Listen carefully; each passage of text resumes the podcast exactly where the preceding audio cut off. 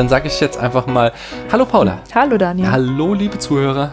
Und liebe Zuhörerinnen. Herzlich willkommen zum Spätfilm. Äh, wir sind hier bei einer weiteren Philobbery-Ausgabe und äh, wir sind auch ein weiteres Mal nicht alleine. Hallo da drüben, wen haben wir denn heute da? Hallo, hier ist die Anna Gläser. Hallo Anna, ähm, magst du mal sagen, wer du so bist und was du so im Internet machst? Äh, ja, ich, ich war jetzt schon bei ein, zwei Podcasts äh, dabei und ich liebe Filme und deswegen mache ich das auch im Internet. Das heißt, ich habe eine Letterbox-Liste, ich habe Twitter und versuche mich da ein bisschen auszutauschen und auch bei euch heute im Podcast. Ja, sehr, sehr schön. Mm, wir lernen dich gleich noch ein bisschen weiter kennen. Ich habe noch zwei mhm. Dinge. Einmal muss ich natürlich, das habe ich auch beim letzten Mal, den letzten beiden Malen fällt mir ein, vergessen zu sagen, nämlich äh, wessen Lieblingsfilm das ist. Äh, es geht ja im Philoppery immer darum, äh, Lieblingsfilme zu besprechen und das heute ist ein Lieblingsfilm von Sherlock. Und bei Do the Right Thing habe ich es hab ich's da erwähnt. Von Nein. Aleta und Ahmed war das ein Lieblingsfilm. Das möchte ich nochmal danach tragen. Mhm. Äh, der, die, die, Leute, die jetzt diese Folge hören, haben in der Vorwoche Do the Right Thing hören können. Äh, Zeitreisengrammatik, super kompliziert. Anyway, ähm, ich habe noch, wir haben, wir haben Feedback bekommen zu unserer Django Unchained Folge. Mhm. Hörer oder Hörerin Sumpfohreule hat sich zurückgemeldet, hat uns gelobt, äh, fand die Folge offensichtlich nicht ganz schlecht. Dankeschön. Aber hat äh, vor allen Dingen noch eine super interessante Anmerkung mhm. hinterlassen, die wollte ich nicht äh, un kommentiert äh, einfach im Blog stehen lassen, sondern hier mal äh, einen Ausschnitt aus äh, vorlesen. Und zwar zur Frage, dürfen Weiße die Geschichte der Schwarzen erzählen? Oh ja. Ich verstehe durchaus die Skrupel, dass man von privilegierter Seite aus nicht mit einer der Zweck heiligt, äh, die, heiligt die Mittelhaltung äh, breitbeinig die Deutungshoheit beanspruchen will. Andererseits verschwinden Privilegien nicht dadurch, dass man die Klappe hält. Man überlässt damit nur den Clint Eastwoods und Zack Snyders dieser Welt das Wort. Zumindest muss sich Tarantino, wenn er einst auf dem Totenbett liegt, nicht die Frage gefallen lassen, warum er nie eindeutig zur rassistischen Historie Amerikas Stellung bezogen hat. Guter Punkt, ja. Ja, das ist, äh, mhm. äh, fand ich auch ein äh, gutes Argument, das wir nicht in unserer Besprechung mit drinne hatten und das nicht zu kurz kommen soll. Aber jetzt äh, lernen wir die Anna noch mal ein bisschen besser kennen, indem Paula du mal eine Frage stellst aus dem spätfilmischen Proust-Fragebogen. Genau. Äh, ja, sag uns doch mal bitte, welches dein Lieblingsmonster ist. Das ist gleich eine schwierige Frage vorneweg. Aber zurzeit mhm. sind äh, alle meine Lieblingsmonster die Wassermänner, Wasserfrauen, alle Undinen und Nixen, die es da in der großen, weiten Welt des Kinos gibt. Oh weil ich gerade versuche, Literatur, nämlich romantische Literatur, mit ähm, der Wassermännern des Films zu verbinden. In diesem Fall Shape mhm. of Water. Und da bin ich gerade dran und deswegen sind alle meine Lieblingsmonster, angefangen vom dem Schrecken des Amazonas bis zu The Shape, Shape of Water, alle Wassermänner. Zurzeit meine Lieblingsmonster. Sehr schön. Das heißt also, Monster impliziert gar nicht, dass die irgendwie böse sind oder so, ne? Da habe ich auch schon mal drüber nachgedacht. Ja, das also man könnte also auch Elliot das Schmunzelmonster hier äh, wählen. Auf jeden ja? Fall, mhm. auf jeden Fall. Äh, Fabelwesen vielleicht. Hm? Ja, äh, ich, warte, ich hätte aber noch eine Frage, ja. ähm, weil ja. du ja gerade sagtest, dass du romantische Literatur mit diesen Wassermonstern und Monsterinnen vergleichst. Ja. Ja. Ähm, was hast du denn mit Literatur zu tun? Ich bin Lehrerin für Deutsch und ah. ich habe eine Oberstufe, die ich unterrichte und die müssen, die haben einen Literaturkanon und müssen romantische Literatur lesen, Aha. nämlich äh, den Fouquet aus dem 19. Jahrhundert. Mhm. Und da mir aufgefallen ist, dass es da auch in der Motivik sehr, sehr viele Parallelen gibt, versuche ich das in die heutige Zeit zu holen mhm. und nehme mich auf die Shape of Water zu äh, umzumünzen. Ich weiß noch nicht ganz, ob das klappt, aber ich gebe mir Mühe. das wird dann im Laufe des Unterrichts werden das hoffentlich meine Oberstufler herausfinden. Das klingt auf alle Fälle nach einem coolen Unterricht. Ja, finde ich auch. Ich würde in deine Klasse gehen wollen. äh, aber sag mir doch mal äh, bis dahin, äh, was darf man bei einem ersten Date mit dir über Filme nicht sagen? Ja, also ich finde alle Verallgemeinerungen ganz, ganz schwierig. Zum Beispiel, wir schauen keine Horrorfilme, weil alle Horrorfilme sind schlecht. Mhm. Und ich mag es außerdem nicht, wenn Film und Literatur gegeneinander ausgespielt werden. Das hat man ja ganz, ganz oft. Ja, mhm. aber das Buch war so viel besser oder nein. Oh je. Der Film, Film ist zugänglicher und das mag ich nicht. Aber da muss man echt aufpassen bei dir, weil sowas äh, rutscht ja, sogar mir auch mal raus. Aber ansonsten ist Kino eigentlich der beste Ort zum Daten, glaube ich, weil. Aber da kann man sich doch nicht unterhalten. Ja, aber wenn es schlecht läuft, hat man man muss nur einmal auf Klo gehen und nie wieder kommen und es ist vorbei. Na gut, das könntest du eventuell auch in der Kneipe machen. Weil wenn du ja. im, im, Kino deine ganzen Sachen mitnimmst, ist es auch schon sehr auffällig. ja, stimmt. Im Sommer geht's vielleicht noch, aber im Winter, naja. Na gut, ähm, wer, nee, was, nee, nochmal, welcher ist der schlechteste Film der Filmgeschichte deiner Meinung nach?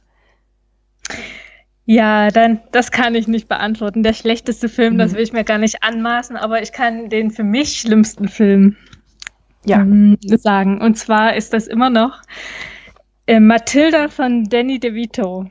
Äh, das ist so, kennt ihr das? Äh, ist das mit, mit, mit, mit äh, Tattoo, Audrey Tattoo? Nee. Heißt sie, wie heißt sie? Nee, das ist Amelie? nicht der von Danny DeVito. Danny DeVito das ist so ein Kinderfilm. Ich kenne nur das Cover. Du meinst Matilda, eine große Liebe. Ja, aber das ist okay. Ja, das ist so eine Kinder-Fantasy-Geschichte. Okay. Mit, mh, mm, also aus meinem Kindsein heraus immer noch, finde ich, Horrorelemente. Das war mein aller, allererster Kinofilm, den ich gesehen habe. Damals noch zusammen mit meinen Eltern und mhm. der hat mich traumatisiert. Wir mussten nach der Hälfte aus diesem Film rausgehen, weil ich äh, fix und fertig war. Oh je. Genau, den habe ich auch bis heute nicht mehr gesehen. das klingt ja wirklich schlimm. Ich hatte so eine hm. Erfahrung ja mal mit Gremlins 2. Äh, Habe ich hier vor Jahren im Podcast schon mal erzählt.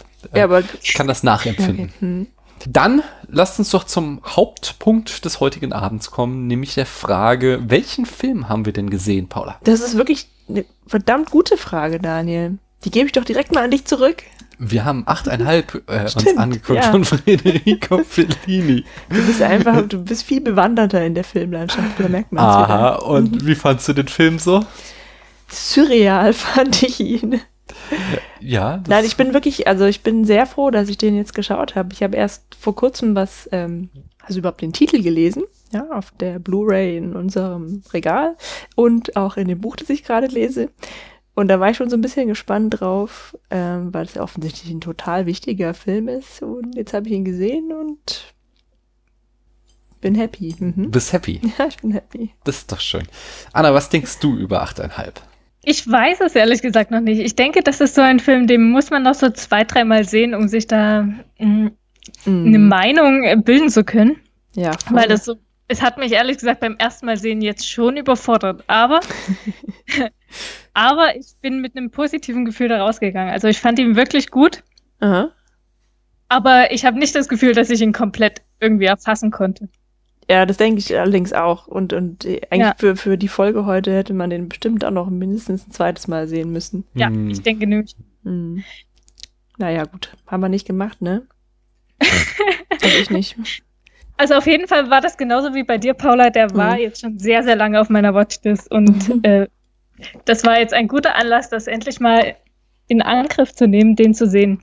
Und du, Daniel? Ich, ich kann das unterschreiben, was ihr sagt. Also es ist einerseits, es passiert so unglaublich viel, dass man den Film allein nochmal sehen müsste, um, um alles mitzukriegen, weil der, der ganze, also auf der Handlung, Paula runzelt die Stirn, ja. auf der Handlungsebene passiert nicht viel, aber in den Bildern ist immer so viel los. Hm. Das heißt, äh, es herrscht die ganze Zeit Bewegung äh, hinter der Kamera. Ähm, äh, oder vor der Kamera, je nachdem, wie man sieht, aus welchem Blickwinkel. Es ist äh, die ganze Zeit ist ein einziges Treiben und ein riesiger Trubel und da, allein dadurch war ich schon irgendwie so rein visuell überfordert. Ich habe genau, ich habe so ein paar, ich habe Texte gelesen und irgendwie YouTube-Essays geguckt, um mir den Film so ein bisschen erschließen zu können und auch selbst da sagten alle so, muss den mindestens dreimal sehen. Äh, äh, ja, hier irgendwie Interview mit Scorsese gesehen, der meinte, er sagt seinen Filmstudenten immer, sie müssen den Film dreimal gesehen haben, bevor sie überhaupt anfangen können, den zu analysieren. Oder auch, dann so, man muss eigentlich äh, die alle Filme vorher von Fellini gesehen haben, um zu verstehen, an welchem Zeitpunkt seiner Karriere er war. Sonst könnte man den Film gar nicht verstehen. Das war so äh, in meinem Versuch, mir das, was ich da gesehen habe, zu erschließen, so ein bisschen frustrierend. Aber ich glaube, so ein bisschen was können wir später dann noch rausholen. Bis dahin, Paula, erzähl du uns doch mal die Eckdaten. Aber sehr gerne. Der Film erschien im Jahre 1963. Ja, ich habe hier noch einen, eine ein Auszug aus Fellinis Filmografie. Mhm. Ja, der beginnt mit dem äh, Film Rom, offene Stadt. Ach nee, guck mal, das war nur das Drehbuch, das er mhm. geschrieben hat, ja. Genau. Ähm, äh, von 1945. 1953 erschien dann Die Müßiggänger, hier mit Fellini in der Regie. Mhm. 1954 dann La Strada, 1957 Die Nächte der Kabiria. 1960 dann La Dolce Vita. Ich weiß nicht, vielleicht habe ich das sogar schon mal gesehen und wie kommen mir jetzt doch sehr bekannt hm. vor. Äh, dann unser Film ist von 1963. Hatten wir gerade schon. Und zehn Jahre später, 1973 nämlich, hat er noch Armakord rausgebracht. Also dazwischen war noch jede Menge anderes mhm. Zeug. Ich habe jetzt nur mal so was irgendwie als seine Leuchttürme gilt. Ich habe mhm. Rom, offene Stadt gesehen, der Rest ist bei mir alles noch auf der musst du unbedingt mal gucken Liste. Unbedingt. Wie sieht's bei dir aus, Anna? Kennst du da noch irgendwas von? Ich habe noch zwei weitere gesehen. Das. La Dolce Vita mhm. und Die Nächte der Kabiria. Ah ja. Ah ja. Ja. Von beiden bin ich großer Fan, also. Aha. ich denke auch, dass sie zugänglicher sind als dieser Film. Ja. Zumindest mh, mm, von der Handlung her nicht so verworren. Mhm. verworren, ja. Ähm, das Drehbuch schrieb Federico Fellini zusammen mit Ennio Flaiano. Ähm, und dieser Ennio Flaiano hat auch zusammen mit Erika Mann das Drehbuch zur Verfilmung von Tonio Kröger geschrieben. Nein und mehrere Dreh Drehbücher für Fellini. Mhm. Ja? Erika Mann ist die Tochter von Thomas Mann. Und das Lustige ist ja, dass als wir den Film sahen und du das noch gar nicht wusstest, äh, sagtest, dass, dass diese Szenen da in diesem Kurbad dich so an den Zauberberg erinnern. Mhm. Ja, ja. Das ist wirklich lustig. Nee, ähm, ja. Ja. Oh, ich habe irgendwas verstellt jetzt wieder. Das waren die Eckdaten. Nee, das waren nicht die Eckdaten. Das waren nicht die Eckdaten. Oh. ich weiß nicht, warum du nicht weiter. Da, geht's, da steht doch gleich darunter Musik. ah, die Musik, ja. Die Musik stammt von Nino Rota. Ein ganz großer Ausrufezeichen. Mhm. der berühmteste Score von Nino Rota ist höchstwahrscheinlich der von der Pate aus dem Jahre 1972. Und äh, dann hat er auch noch den Score für der Pate Teil 2 gemacht und dafür sogar den Oscar erhalten. Menschenskinder. Jawohl. Kommen wir aber wieder, hahaha, ich habe schon wieder was gedrückt. äh, kommen wir aber noch mal zur Besetzung von 8,5. Ja. Äh, der Hauptmensch Guido, Anse Guido Anselmi wird gespielt von keinem geringeren als Marcello Mastroianni. Eine gewisse Claudia wird von sich selbst, von Claudia Cardinale gespielt. Die Ehefrau Luisa Anselmi wird verkörpert von Anouk Aimé. Carla wird gespielt von Sandra Milo und Barbara Steele spielt Gloria Mor Morin. Rosella Falk mit dem Namen Rosella. Tada. Eine also, kleine Auswahl ja. der Dings. Magst du uns noch Rosella, das Genre sagen, ah, ja, in das man den Film vielleicht einordnen äh, könnte? Ja, ein Metafilm, ein Film übers Filme machen, mhm. eine surreale Tragikomödie mhm. oder auch, und das ist schwer von der Hand zu weisen, ein Avantgarde-Film. Mhm. mhm. Ja. ja, ja. Waren das jetzt die Eckdaten? Ich denke, das war es jetzt erstmal. Anna, magst du uns denn dann als nächstes mal die Handlung in fünf Sätzen präsentieren? Genau, also das Ganze dreht sich um den äh, Guido, wie du gerade schon gesagt hast. Das ist ein ähm, Regisseur und äh, der versucht einen Film zu, zu machen und er scheitert daran. Also ihm ist jede Kreativität abgekommen, jede Inspiration zu diesem Film, den er eigentlich drehen will.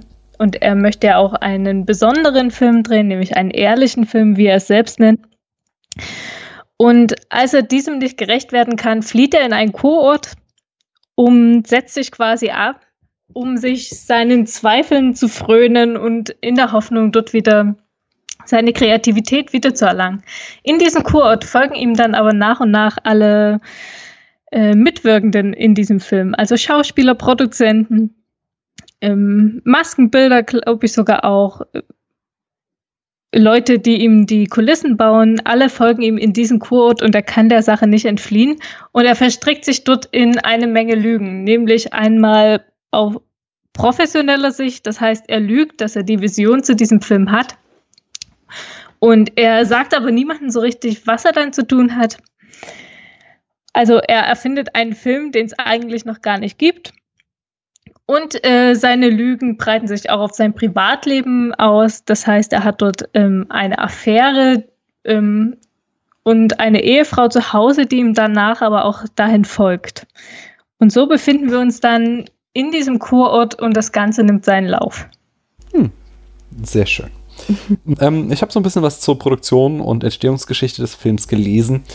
Ähm, zum Beispiel, dass es sich um einen Metafilm handelt, zeigt schon allein an dem Titel des Films, nämlich 8,5, steht ähm, für die Zahl der Filme, die Federico Fellini davor schon gemacht hatte, nämlich 7,5 an der Zahl. Er hatte sechs ähm, Spielfilme gedreht, zwei Kurzfilme, die er zusammen zu einem addierte und dann hatte er einmal Co-Regie geführt bei einem Spielfilm und so kam er insgesamt auf 7,5 und meinte jetzt 8,5 wäre dann eben der 8,5. Fünf, äh, Film und da es ja ums Filmmachen geht, hat er den gleich auch so genannt. Mm. Und dann war es so, dass ähm, La Dolce Vita ein unglaublicher Erfolg war in ähm, äh, also weltweit, er hat, glaube ich, auch Oscars dafür gewonnen, ähm, meine fremdsprachigen Oscar oder also ich weiß nicht mehr, aber er hat auf alle Fälle äh, war sein größter Kassenerfolg und zugleich auch ein total großer Skandal. Er hatte äh, viel Stress mit der äh, katholischen Kirche, was sich zum Beispiel auch in diesem Film hier widerspiegelt. Ähm, der La Dolce Vita war sehr erotisch für seine Zeit, ähm, was entsprechend auch in diesem Film wieder gespiegelt wird. Ähm, und das Ding war, äh, dieser, dieser Erfolg führte zu einer Situation, dass Fellini äh, in, quasi irgendwie so in, in diesem Vermarktungszirkus von La Dolce Vita steckte, dass er ähm, nicht auf eine Idee zu einem neuen Film kam. Und normalerweise war es in seinem Arbeitsrhythmus so, dass während er quasi in der Postproduktion von einem Film steckte, ihm schon wieder die Ideen für den nächsten Film kamen und ähm, er ja dann darauf aufbaute. Und diesmal fehlt ihm das halt, so dass seine einzige Idee war, naja, dann könnte ich ja eigentlich über Schreibblockade einen Film machen. Mm, und äh, das Problem war, dass halt es darüber hinaus ähm, ihm aber keine Ideen kamen. Und er, er, sich dann eben ganz ähnlich wie der Regisseur hier in die Produktion von 8,5 stürzte und irgendwie Locations sich anguckte, Leute castete, seine Crew zusammenstellte und ähm, immer wieder äh, halt nicht, eigentlich gar nicht wusste, worüber er schreiben sollte. Er hatte zum Beispiel die Idee, dass er eben über einen äh, Autoren schreiben will, aber dann drehte äh, Marcello Mastroianni einen anderen Film als Autor und hatte keinen Bock, dann gleich schon wieder einen Autor zu spielen. Und so war der halt in irgendeinem äh, richtig großen kreativen Loch, Herr Fellini, und äh, war schon äh, das klingt jetzt sehr für mich nach einer Legende, aber eben dieser Legende nach war er quasi schon drauf und dran, äh, seinem Produzenten zu schreiben, dass er seinen Film verloren habe, ähm, als dann die Party für den Drehbeginn von 8,5 anstand und er dann irgendwie da vor seine Crew treten sollte und äh, der in diesem Moment gestehen musste, äh, dass er gar nicht weiß, was für einen Film er jetzt drehen wollte und äh, in dem Moment traf ihn dann halt die Buse, dass er sagt, okay, dann drehe ich doch einfach einen Film über meine Situation. So, dass ich gar nicht mehr weiß, was ich machen will und zugleich alle von außen auf mich einreden und genau das wird mein Film. Ob das jetzt im Nachhinein sich so äh, sehr schön zurechtgelegt wurde, kann ich nicht sagen. es, diese, dieser letzte Teil der Geschichte klingt für mich schon sehr nach einer Legende, die um den Film gesponnen wurde.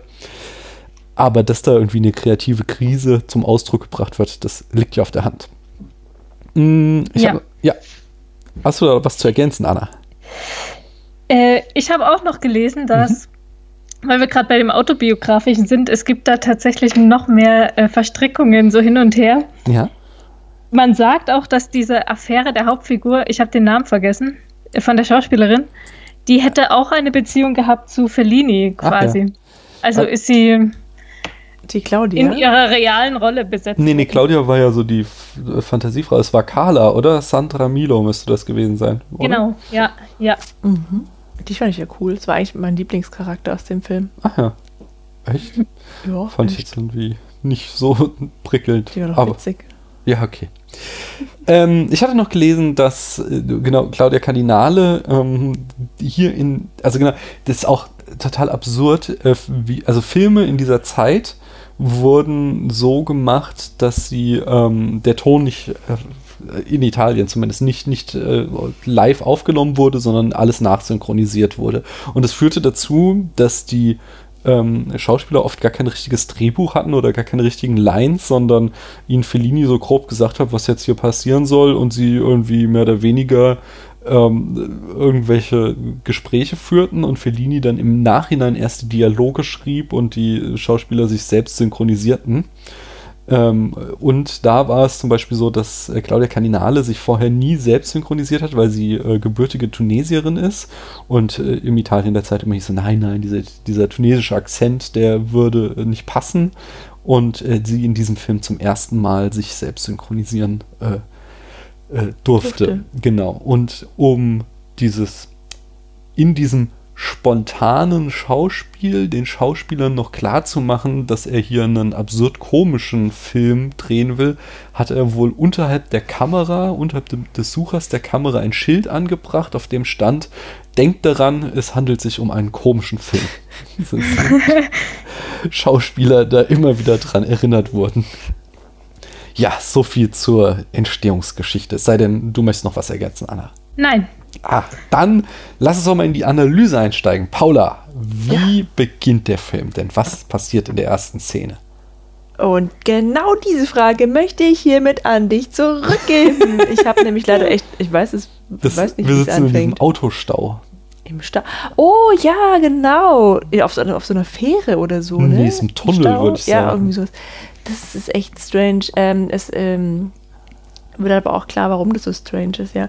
Da sehen wir einen Mann in einem Auto sitzen und der wird der, erst putzt er irgendwie die Fensterscheibe und dann kommt Rauch raus und dann wird er so ein bisschen panisch, was man am Atem hört.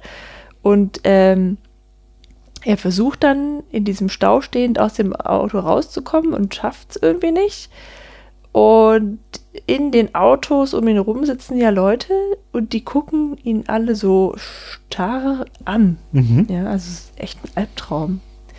Um, ähm, und irgendwie kommt dann. Durchs Schiebedach. Durch Schiebe, also man sieht es eigentlich nicht wirklich. Ich habe zwischendurch mhm. gedacht, vielleicht, vielleicht seine Seele oder so. Aber irgendwie kommt dieser äh, äh, in Panik geratene Mensch dann irgendwie aus dem Auto raus und fliegt in den Himmel weil du eben schon Seele sagtest, auch so Jesus gleich, hat er so die Arme weggestreckt, ja. gestreckt, als würde er am Kreuz hängen. Und er hängt aber nicht am Kreuz, sondern an einem Seil, das an seinem Fuß festgebunden Zunächst ist. ist er noch frei und dann plötzlich hängt er wieder am Seil. Und jemand zieht ihn dann runter. An diesem Seil, ja, am Strand. Und äh, ja, wie wir dann erfahren, ist es also ein Albtraum der Hauptperson. Mhm. Denn plötzlich kommt ein Szenenwechsel und wir sind eben in diesem Sanatorium. Genau. Ähm, und aber im Grunde steckt ja in dieser Traumsequenz schon so die kompletten Ängste und Sorgen mhm. und Wünsche und Nöte unseres Protagonisten, oder? Das ist auch ein sehr schöner freudscher Traum. Ja. ja. Warum denn? Naja, also da hat jemand Angst, fühlt sich beobachtet, kann dieser Situation entfliehen, wird dann aber wieder eingefangen und zurückgeholt. Mhm. Mhm. Hm? Also. Ja, ja, sehe ich ganz genauso. Hast du da was zu ergänzen, Anna?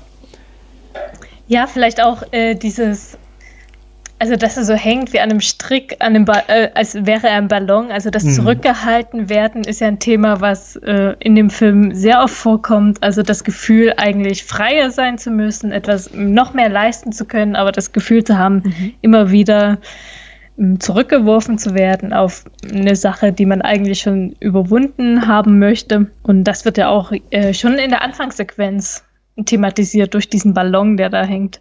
So, so habe ich das zumindest verstanden. Mhm. Und das kommt ja dann mehrmals noch in diesen Träumen vor. Ganz kurz noch, also ich finde es sehr schön, wie es dann weitergeht. Erstmal dieser, dieser erste Moment, er wird dann in diesem Sanatorium geweckt, aber wir sehen die ganze Zeit nicht sein Gesicht, sondern erst in, äh, nach irgendwie weiteren zwei, drei Minuten, wenn er ins Bad tritt und in den Spiegel blickt und sich quasi selbst erblickt. Erst in dem Moment äh, kriegen wir auch den Shot auf das Gesicht des äh, Hauptdarstellers. Und das ist auch so, so ein bisschen dieses, äh, wie er die ganze Zeit immer nur mit sich selbst beschäftigt ist und äh, quasi, äh, ja, sich nur um seinen eigenen Egozentrismus dreht. Aber dann fingst du schon an mit den weiteren äh, Traumsequenzen. Wie ist denn der Film insgesamt so erzählt? Erzählt das doch mal, Anna. Ja, also wie gesagt, wir haben die Traumsequenzen. Im Gegensatz dazu steht die Realität, in der er sich befindet. Und am Anfang des Films ist ja noch relativ klar auszumachen, was ist jetzt eine Traumsequenz, was ist die Realität, was meiner Meinung nach nach hinten raus sehr, sehr äh, stark verschwimmt. Also mhm. es verlangt sehr viel Mitarbeit vom äh, Zuschauer, äh, da herauszufinden, was ist nun die Realität und ähm, was ist die Fantasie von ihm es soll auch am Ende verschwimmen. Also ganz am Ende war ich mir dann auch nicht mehr sicher, äh, was nun Realität ist und äh, was diese Traumsequenz. Dieses Verschwimmen kommt sowieso häufig dann vor. Mhm. Auch mit äh, kleineren Mitteln, zum Beispiel, dass äh, Figuren anfangen, diesen Soundtrack mitzusingen. Das ist ja auch eine Art äh, Verschwimmen von Realität und, und Kunst. Mhm. mhm. Es ist schon relativ, also äh, dieses, dieses, äh, dass die Grenzen zwischen, es gibt ja nicht nur diese Traumsequenzen, sondern es gibt ja zudem auch noch äh, so Flashbacks, Erinnerungen an seine Kindheit ja. ähm, und dann eben die realen Geschehnisse und dass die so ineinander übergehen, ähm, das, das haben wir ja schon am Anfang äh, immer wieder und wie du ganz richtig sagtest, dehnt sich das immer weiter aus. Was mir da besonders gefiel, war so, ähm, der Moment, wo er da in diesem Sanatorium an diesem Brunnen ist, was da so sehr mhm. ähm, Zauberbergartig war mhm. und äh, da zum ersten Mal sein Drehbuchautor auftritt, der da so sehr prätentiös die ganze Zeit irgendwie äh, abfällige Bemerkungen über ähm, äh, Guidos Vision macht dann wir so einen Szenenwechsel haben und Guido am Bahnhof da auf seine Geliebte wartet und währenddessen ähm, die Anmerkungen von dem äh, Drehbuchautoren liest und diese Anmerkungen sind halt die Anmerkungen über die Szene, die wir eben gerade gesehen haben, dass er sich halt darüber beschwert, was denn jetzt diese junge hübsche Frau am Brunnen sollte. Das wäre ja viel zu dick aufgetragen und so. Und, ja. äh, das fand ich so zum Beispiel so, so einen sehr schönen ersten Moment, wo eben dieses, was ist hier Realität, was ist Inszenierung, was ist Traum, was ist Erinnerung äh, ineinander verschwimmen. Ja, also mir war es tatsächlich ein bisschen zu viel, weil ich das ähm, halt alles nicht mehr auseinanderhalten konnte. Also nicht nur am Ende, sondern ich glaube schon so ab der Mitte des Films. Und ähm, ich muss sagen, ich fand ihn nach hinten raus auch dann so ein bisschen langatmig, weil es halt immer dann diese merkwürdigen Szenen vorkamen, die ich nicht einordnen konnte und äh, da ja dadurch halt auch irgendwie ja noch weniger passiert ist tatsächlich. Mhm. Ähm, also am Anfang fand ich den irgendwie noch sehr witzig. Und hatte ja dann auch so gewisse Parallelen gezogen und so, aber am Ende kam ich nicht mehr so ganz klar mit dem Film. Hm. Ja, aber das ist, denke ich, ja auch beabsichtigt, ja. Äh, dass das so wirken soll. Ja, aber da war ich dann irgendwie so raus in gewisser ja. Weise, ja. Vielleicht noch ganz interessant ist, dass am Anfang äh, diese Traumsequenzen beziehungsweise die Rückblicke eher ungesteuert passieren. Mhm. Ja. Und am Ende dann hat man das Gefühl, dass die Figur diese Sachen steuern kann. Also er nimmt auch in diesen Träumen sein Schicksal dann in die eigene Hand. Mir fällt da die eine Sequenz ein mit diesem Kritiker, diesem, der dieses, äh, seinen Film zerreißt. Mhm. Und äh, darauf hat er diese Vision, dass er diesen Kritiker einfach köpft. Ich finde, hier wird deutlich, dass er, dass er das beeinflussen kann, dass er seinen Trieben dann eine gewisse Richtung geben kann, auch in diesen, auch in diesen Traumsequenzen oder seinen Vorstellungssequenzen, was jetzt zum Beispiel bei dem Albtraum in dem, in dem, im Einstieg war das ja überhaupt nicht so. Mhm. Da ist es eher ungesteuert und wirklich wie ein Albtraum zu sehen. Mhm. Und hinten raus, ähm, gerade auch mit dieser großen Entladung am Ende, finde ich schon, dass es dann gesteuert äh, wirkt. Durch die Figur. Ja, lass uns das Ende nochmal so kurz zurückstellen. Ähm, und ich möchte mal auf die, äh, auf, auf die Inszenierung, wie, wie die Kamera mhm. ähm, arbeitet, vorher kommen. Ich hatte da, wie gesagt, so ein so ein tolles Interview mit Martin Scorsese gesehen, wo der auch sagte, ähm, dass er eben von Fellini gelernt hat, dass immer Bewegung im Bild sein muss. Äh, und das ist hier ganz stark. Also der Film arbeitet mit sehr wenig Schnitten, sondern die Einstellungen werden ähm, immer unglaublich lange gehalten und äh, was man eben dann bei so einer Inszenierung erwartet, dass es eben ein sehr statisches Bild ist, aber das genau Gegenteil ist der Fall, weil die ganze Zeit sich eben im Bild jede Menge bewegt. Da sind immer wieder Figuren, die ins Bild hineintreten, die aus dem Bild heraustreten. Wir haben äh, eine totale von irgendeiner Szenerie und plötzlich tritt eine Figur ganz in den Vordergrund und äh, die gleiche Einstellung ohne Schnitt wird zu einem Close-up und so arbeitet äh, der die ganze Zeit und äh, das erzeugt einerseits so einen Sog, andererseits ist es halt auch dieses, wie ich fand, sehr anstrengende, weil es so unglaublich viel passiert, was äh, auf mich auch ganz ähnlich wie auf dich wirkte, Paula, dass es am Ende äh, halt mich ermüdet hat, dass ich halt da nicht mehr mithalten konnte, dass ich dachte so, boah, ich, steige nicht mehr durch. Es ist, es ist einfach zu viel. Und äh, dieses, was dann eben auch dieses Gefühl erzeugt, dass man vielleicht noch zwei, dreimal den Film gucken müsste, bevor man dann überhaupt ja. verstanden hat, was man da alles gesehen hat.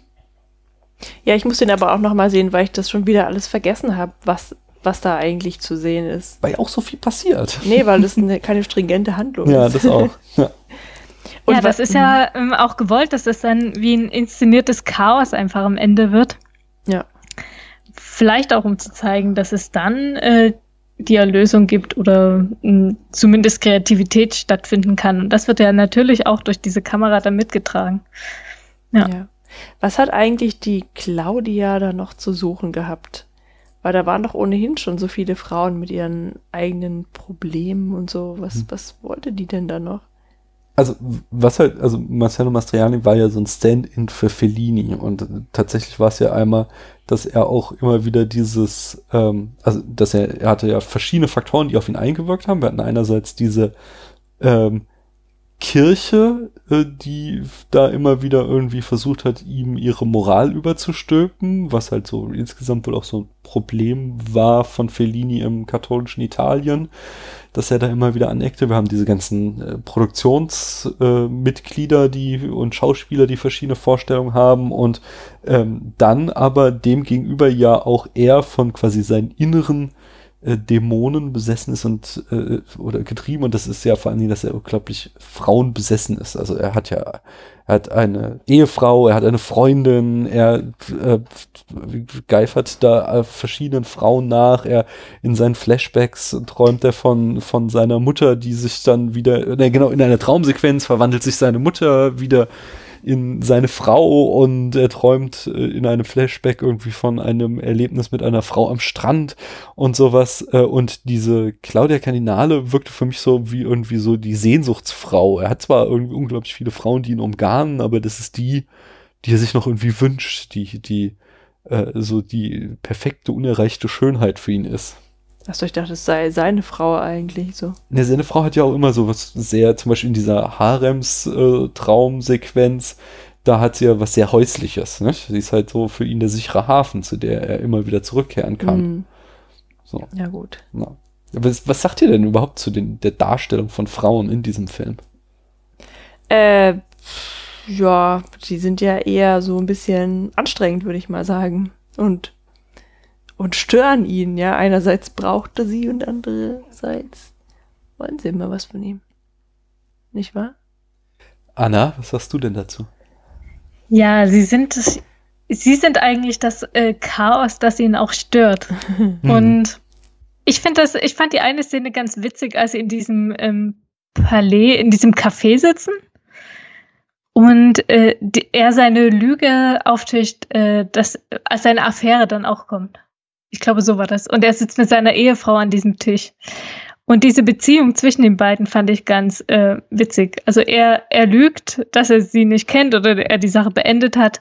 Seine Ehefrau weiß, dass er lügt und er weiß auch, dass äh, sie weiß, dass er lügt. Und dann ist das so ein äh, sehr verwonnenes Konstrukt, äh, was nochmal deutlich macht, dass diese, diese Lüge, in der er sich befindet, die wird immer mehrschichtiger und er kann sie selbst dann nicht mehr durch, äh, durchbrechen.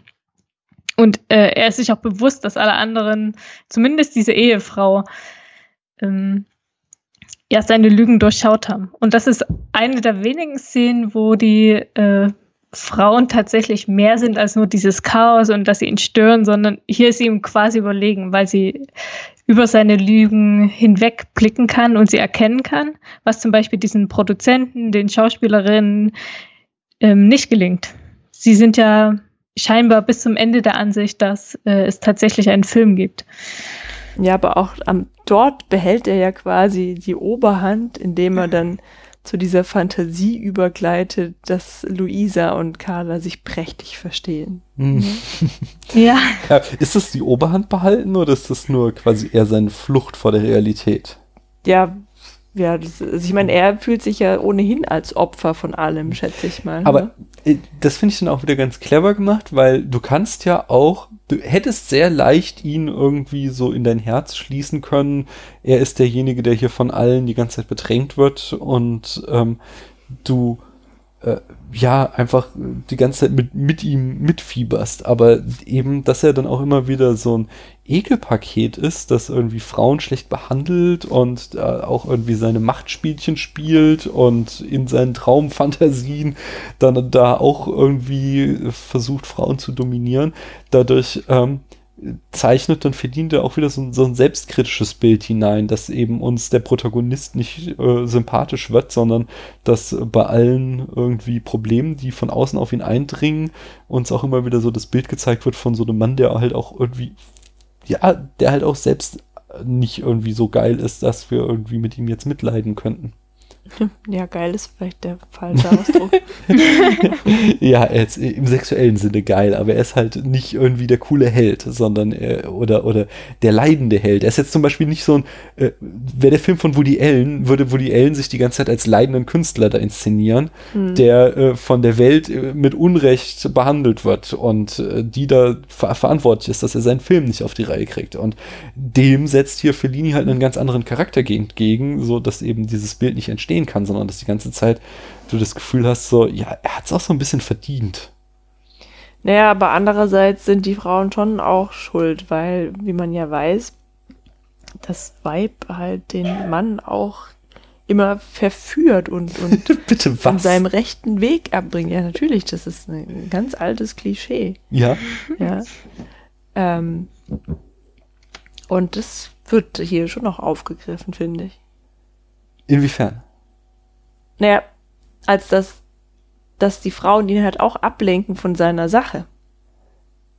Ja, ja, aber das ist ja, äh, also, äh, das sagt ja Anna auch schon, dass die Frauen so, so irgendwie so das chaotische Element da in dem Film darstellen. Mhm. Ja, das sehe ich, aber das hat er ja sich selbst eingebrockt. Also, er weil er die alle zu sich holt. Ja, ja, und weil er halt die ganze Zeit da irgendwelche Spielchen mit denen spielt. Also er müsste ja keine Affäre haben und er müsste ja nicht seine Affäre und seine Frau zur gleichen Zeit an sein Set holen und so weiter. Ja, das, das okay, warum er das jetzt gemacht hat, ist irgendwie so echt eine Frage, ja, aber. Ja, das, das glaube ich halt, dass, dass dadurch halt uns dieser Charakter dann doch wieder unsympathisch gemacht werden soll und zu zeigen, er ist halt auch selbst ein Trottel.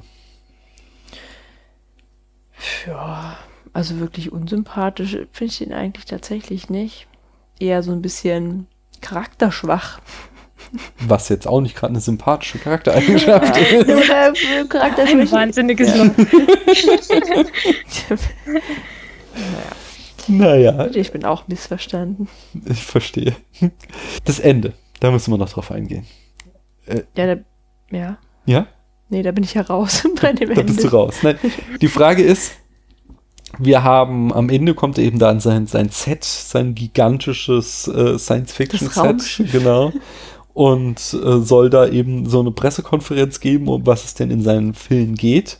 Und kriecht unter den Tisch äh, und erschießt sich vermeintlich, nur um im nächsten Moment äh, unter dem Tisch hervorzutreten und äh, alles komplett unter Kontrolle zu haben und äh, die quasi Inszenierung äh, mit seinem Megafon beginnend, äh, ja, jetzt seinen Film offensichtlich doch auf die Reihe zu kriegen.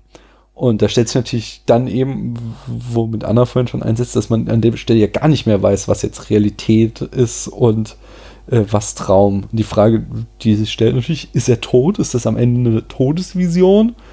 Ähm, oder ist er quasi wie Jesus am Ende auferstanden und ist jetzt da äh, quasi neu geboren und kann deswegen seinen Film inszenieren? Paula schaut mich fragend ja. an. Anna. Was? Nee, ich gucke gar nicht. Ich denke also, ähm, sagen wir es mal so, diese, diese Zirkusnummer, die er da am Ende aufhört, das ist ja, obwohl das jetzt hier bei diesem Film kein Maßstab ist, aber so, so unrealistisch äh, inszeniert, dass das äh, schon fast wie die, diese Traumsequenz äh, wirkt, weil er kommt quasi ähm, der Film sagt ja, alles, was bis jetzt hier passiert ist, ähm, das Chaos, das ist mit einem großen Sprung verpufft und am Ende gelingt alles. Also er hat einen Film, den er da aus dem Handgelenk zaubert, äh, bei dem er selbst sogar mitwirkt. Äh, ich glaube, er versöhnt sich sogar noch mit seiner Ehefrau, da ist auch wieder alles tiptop. Er schafft diesen Film und auch alle Beziehungen zu seinen Produzenten und Filmschaffenden, die er da im Boot hat, die sind auch gerettet. Und ähm, quasi so ein kleines Happy End, äh, was eine ganz äh, witzige Moral eigentlich dann am Ende hat, weil egal wie sehr er gezweifelt hat und wie chaotisch das war, äh, die Fehler sind quasi die Chance oder das Versagen, die Katharsis, um dann am Ende doch etwas zu schaffen. Und das ist eigentlich ähm, ja ein, eine ganz witzige Moral aus diesem ganzen Chaos, was da hervortritt. Also dieses Chaos ist quasi nötig, um etwas Großes zu schaffen, was er dann ähm, scheinbar tut mit diesem Film, den er am Ende doch bekommt. Ja, das, ja. Ist, ja, das ist ja auch so, so ein Klischee, ne? dass der Künstler irgendwie ja. leiden, äh, leiden muss, um dann tatsächlich daraus wieder irgendwas hervorzubringen. So. Wie so ein äh, klassisches Genie, also so ein hm. Geniebegriff, wo das jetzt am Ende nochmal wirklich doppelt so dick aufgetragen wirkt, weil weil diese Topik ist ja schon bekannt. Also, dass aus einem Chaos etwas ähm, Überragendes entsteht, das mhm. ist ja ein Thema, was sehr oft vorkommt. Und so wirkt das am Ende nochmal überspitzter, glaube ich, als, als gedacht.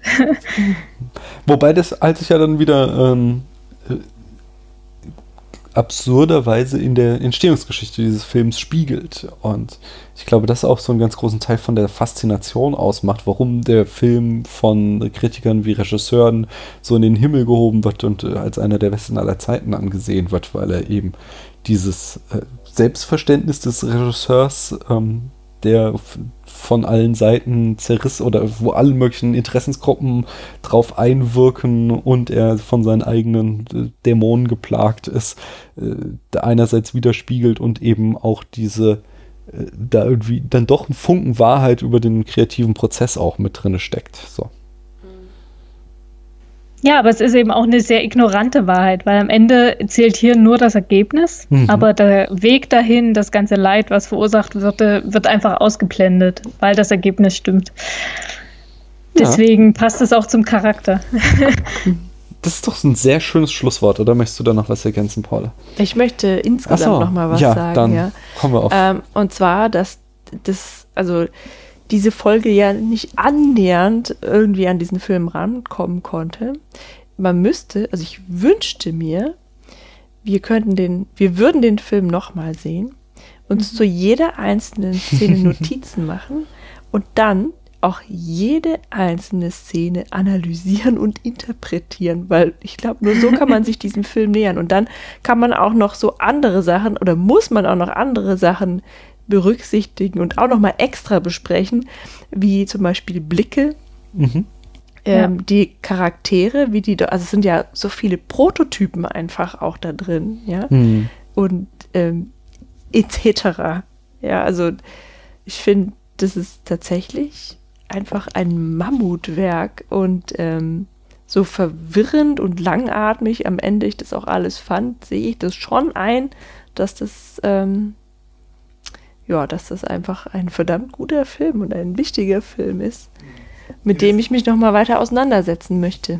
Ja. In dem besagten Scorsese-Interview sagte er auch, dass Fellini eben ähm, seinen eigenen Terminus dadurch geprägt hat, nämlich Felliniesk. Mhm. Ich denke, so wie man heute Lynchian sagt für Filme oder die, die äh, Lynchesk, äh, man nimmt da immer den englischen Term, äh, dass da halt äh, ein Film ist Lynchian, äh, äh, wenn er halt anmutet wie ein Film von ähm, David Lynch, so, so hat halt Fellini mit seinem ähm, ab, absurden Kino äh, seine Zeit geprägt. Und wiederum auch David Lynch und Charlie Kaufman, habe ich äh, jetzt auch gelesen, sind zum Beispiel zwei Regisseure unserer Zeit, die massiv von Fellini beeinflusst sind. Also mhm. hier hat man, ich fand super viel David Lynch, gerade dieser äh, Zirkusdirektor, äh, der könnte sowas von aus einem David Lynch-Film stammen, in der Art und Weise, wie der sich gebärdet hat und auch immer wieder dieser Wechsel zwischen Traum und Realität. Überhaupt diese, diese Traumlogik und diese Gleichsetzung von Traumlogik und Filmlogik ist ja auch so ein ganz starkes Thema von David Lynch. Und äh, der andere ist Charlie Kaufman, sagte ich eben schon. Äh, und der ist zum Beispiel der, äh, dessen Film ähm, Synecdoche New York. Äh, der ist wohl eine große äh, Hommage an 8,5. Mhm. Und äh, zu guter Letzt habe ich noch drei kleine Fakten. Ähm, 8,5 hat einen Oscar für den besten fremdsprachigen Film und das beste Kostümdesign gewonnen.